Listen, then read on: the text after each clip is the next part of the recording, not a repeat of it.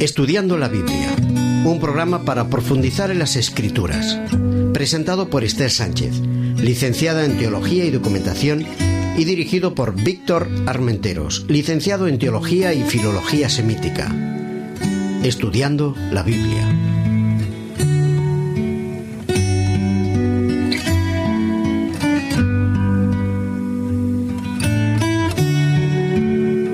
Queridos amigos, estudiando el libro de Isaías, la serie titulada Consolaos, pueblo mío, os presentamos hoy el tema número 4 que lleva por título Por el camino penoso.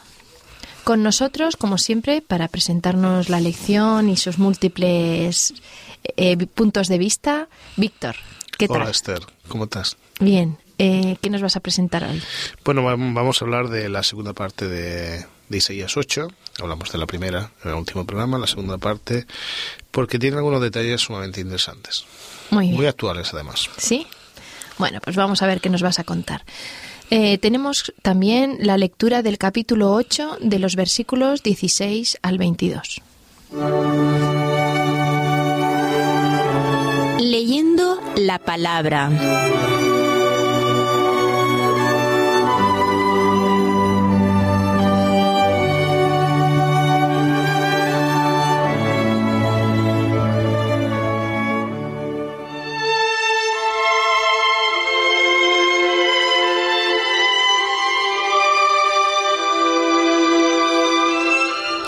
Ata el testimonio, sella la instrucción entre mis discípulos. Esperaré pues a Jehová, el cual escondió su rostro de la casa de Jacob. En él confiaré. He aquí que yo y los hijos que me dio Jehová somos por señales y presagios en Israel, de parte de Jehová de los ejércitos que mora en el monte Sión. Si os dicen, preguntad a los encantadores y a los adivinos que susurran hablando, responded, ¿no consultará el pueblo a su Dios? ¿Consultará a los, a los muertos por los vivos? A la ley y al testimonio. Si no dicen como esto, es porque no les ha amanecido. Pasarán por la tierra fatigados y hambrientos, y acontecerá que a causa del hambre se enojarán y maldecirán a su rey y a su Dios. Levantando el rostro con altivez, mirarán a la tierra, y he aquí tribulación y tinieblas, oscuridad y angustia, y quedarán sumidos en las tinieblas.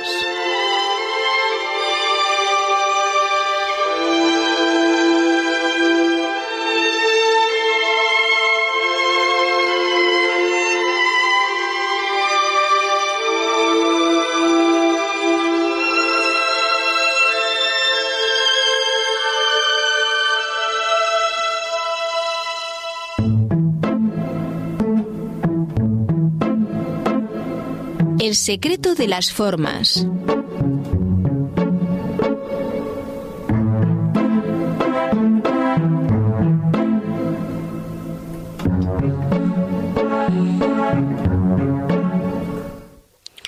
el último programa ya habíamos hablado acerca de la estructura de este capítulo, que forma parte de una pericopa, de un grupo, de un texto mucho más mayor.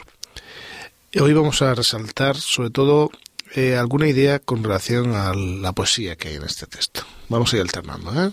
Estructuras con elementos literarios. ¿Recuerdas que hablábamos, Esther, acerca de paralelismos? ¿eh? Había tres tipos de, paralelismo, de paralelismos sinonímicos, en el que una parte y la que se repetía eran iguales o similares, al menos en sentido, en significado.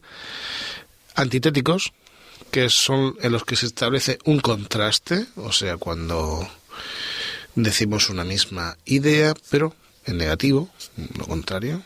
Hace un buen día, no hace mal día, es lo mismo, ¿vale?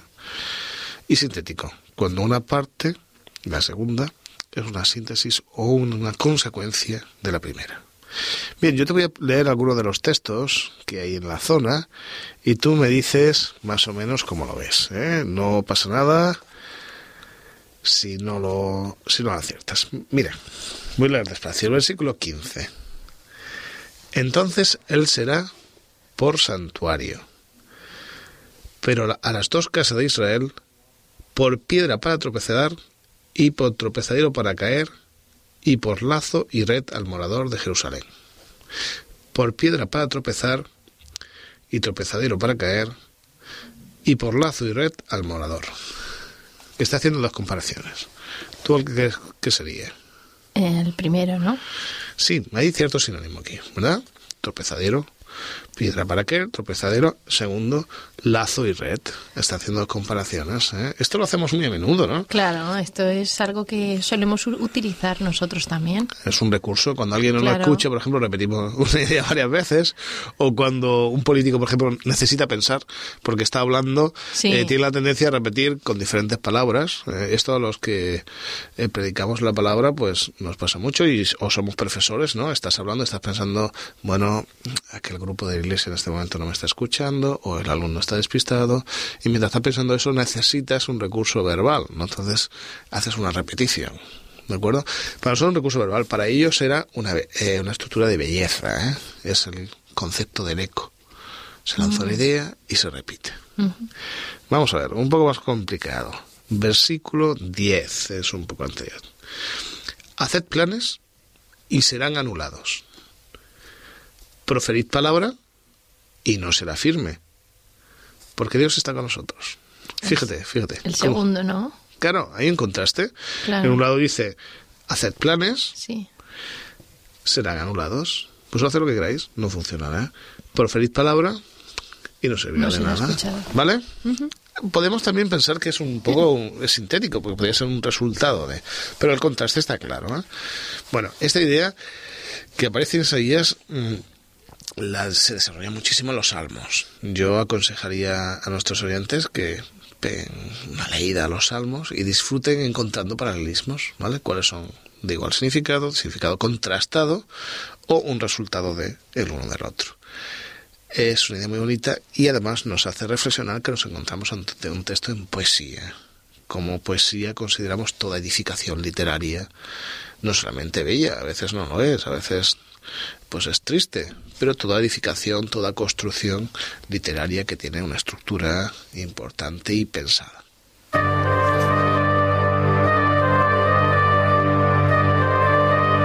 El espíritu de la letra.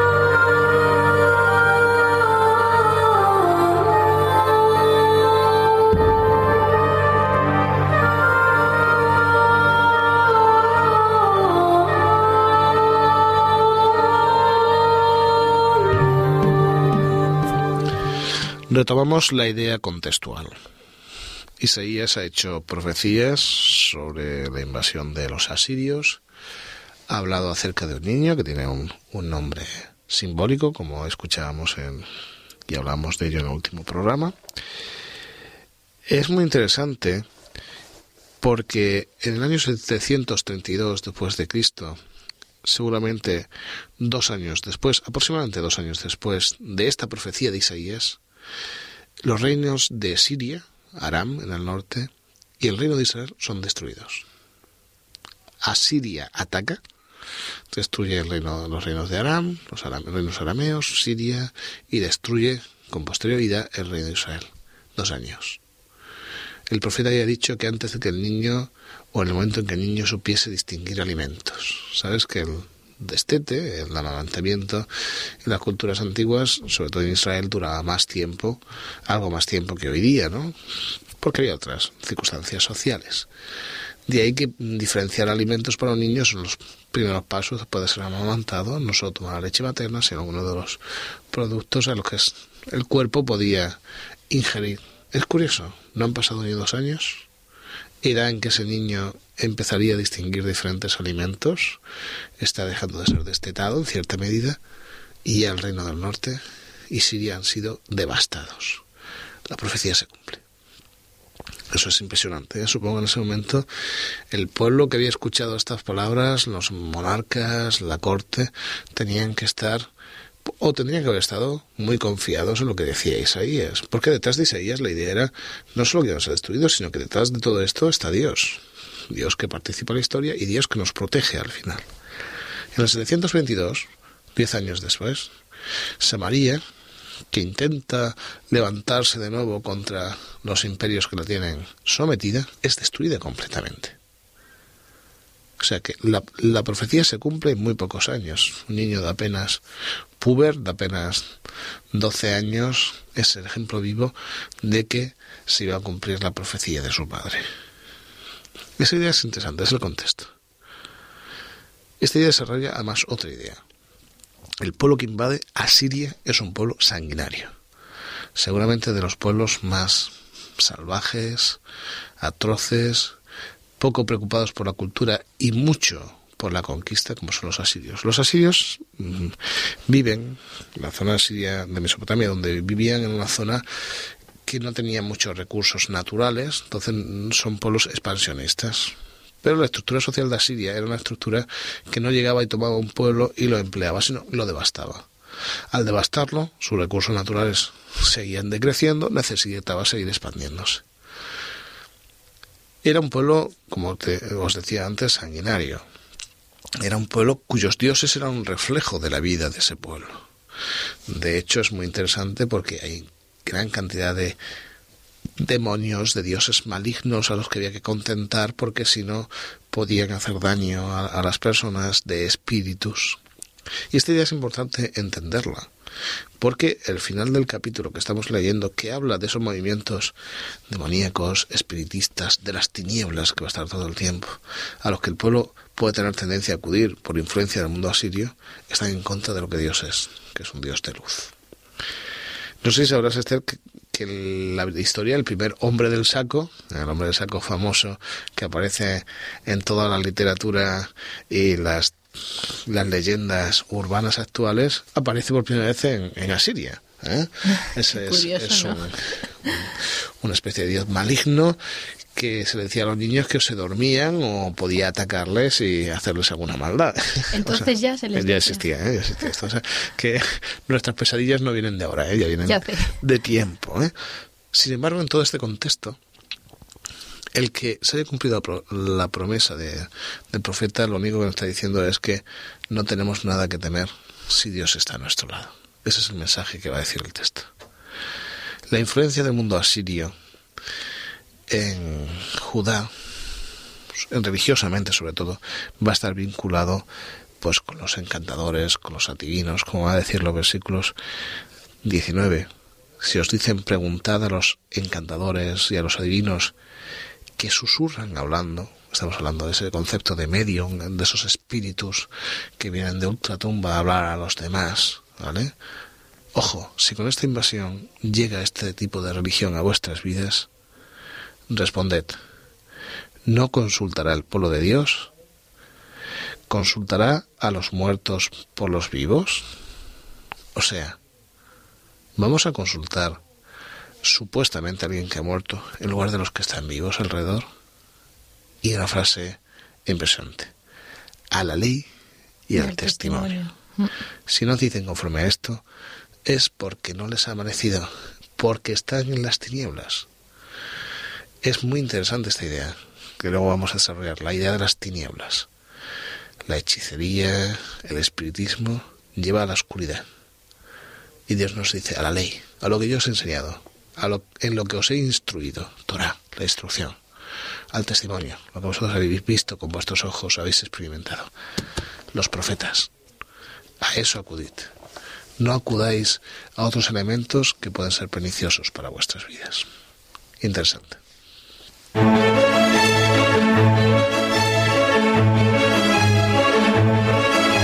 Otras miradas, otras lecturas.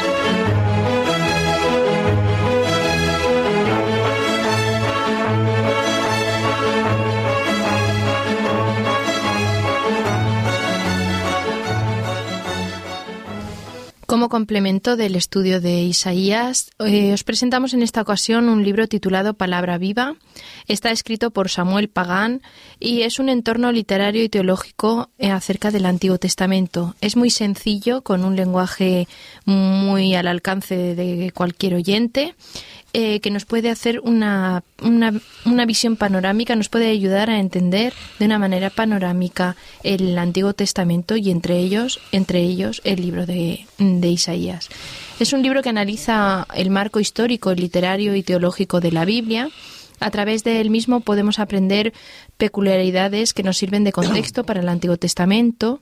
El autor eh, utiliza palabras muy claras que puedan ayudar a responder las preguntas e inquietudes que puedan surgir a la persona que está leyendo este libro. Lo que tiene también eh, son una serie de notas marginales que nos ayudan a profundizar en el estudio de los temas que el libro expone esperamos que sea de utilidad para la lectura de, del libro de Isaías. El objetivo que estamos teniendo con los libros que en esta serie os estamos presentando es pasar de lo general. Los primeros libros eran de una índole panorámica general sobre el Antiguo Testamento. Después os comentamos algún libro de Biblia reescrita para que disfrutéis del texto. Y ahora vamos a ir poco a poco, de una manera de lo fácil a lo difícil, eh, presentándoos eh, libros con relación a Isaías. Este es un libro muy fácil de leer, muy general, muy sencillo. Y en próximos programas iremos incrementando los niveles de dificultad en la lectura. Recordamos, palabra viva.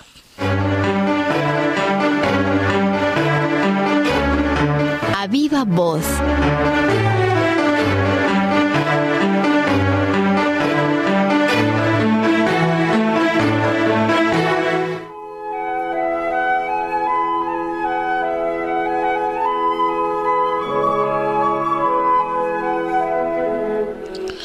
El texto de Isaías que nos concierne en este programa nos permite hacer algunas reflexiones muy actuales. La primera es la de los temores de la vida. ¿Por qué tenemos? ¿Qué nos causa cierta inseguridad? En muchas ocasiones la base, el fundamento de muchos de nuestros temores es una visión desvirtuada de la realidad, o al menos de la realidad desde la perspectiva divina. Quizá tengamos intereses equivocados, que venimos persiguiendo durante mucho tiempo y que creemos que son muy necesarios para nuestra existencia y a lo mejor son secundarios. Quizá nuestra visión es corta, a plazo muy cercano, en lugar de tener visión amplia, lejana, no solo con nosotros, sino con la gente que nos rodea.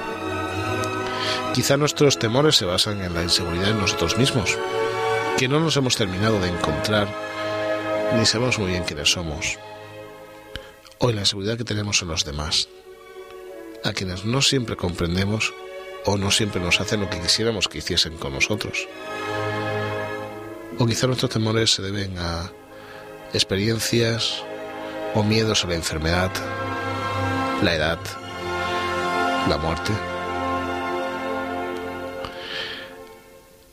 Los temores en nuestra vida se encuentran mitigados, hayan consuelo si nos acercamos a Dios. Dios es la luz, es el que nos da el verdadero interés, el interés que nos llevará hacia la vida eterna, el que nos da una visión larga, amplia, el que nos hace sabios, saber tener el equilibrio adecuado en la vida el que nos da seguridad. Y no la seguridad basada en nuestras fuerzas, sino en la suya, que es la totalidad de la fuerza. Y es el que nos dice que, aunque tengamos enfermedades, aunque la edad y los achaques nos aflijan, aunque la muerte de nuestros amigos, familiares, gente amada, sea un peso sobre nosotros, Él es el que nos da esperanza. Habrá un día en que esto no suceda porque es el Dios creador. A veces también tenemos temor a poderes desconocidos, sobre todo aquellos que vivís en entornos en los que el folclore, las religiones animistas os rodean. A veces podemos pensar que hay esos demonios, esos espíritus que nos afligen. Quiero que reflexionéis en una idea. Dios es el creador y todos los demás somos criaturas. Por lo tanto, sea lo que sea ese poder sobrenatural que creemos que nos ataca, que se dirige a nosotros, que nos presiona, Dios está por encima. Y si nosotros nos aferramos a Él, confiamos en Él, ¿de que tenemos miedo? Somos llamados a no temer. Somos llamados a ser prudentes y sobre todo a confiar en Dios, el que hace que nuestra vida tenga seguridad y certeza.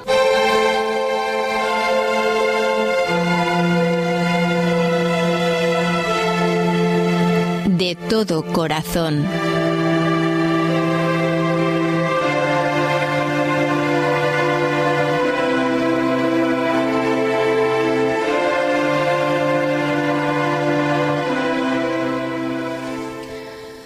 Con todo nuestro corazón, os queremos dejar, a modo de despedida, un tema musical titulado Ename Me with Fresh Oil, para que recordemos que cuando el camino nos sea penoso, Dios nos refresca con su palabra, Dios nos refresca con su amor.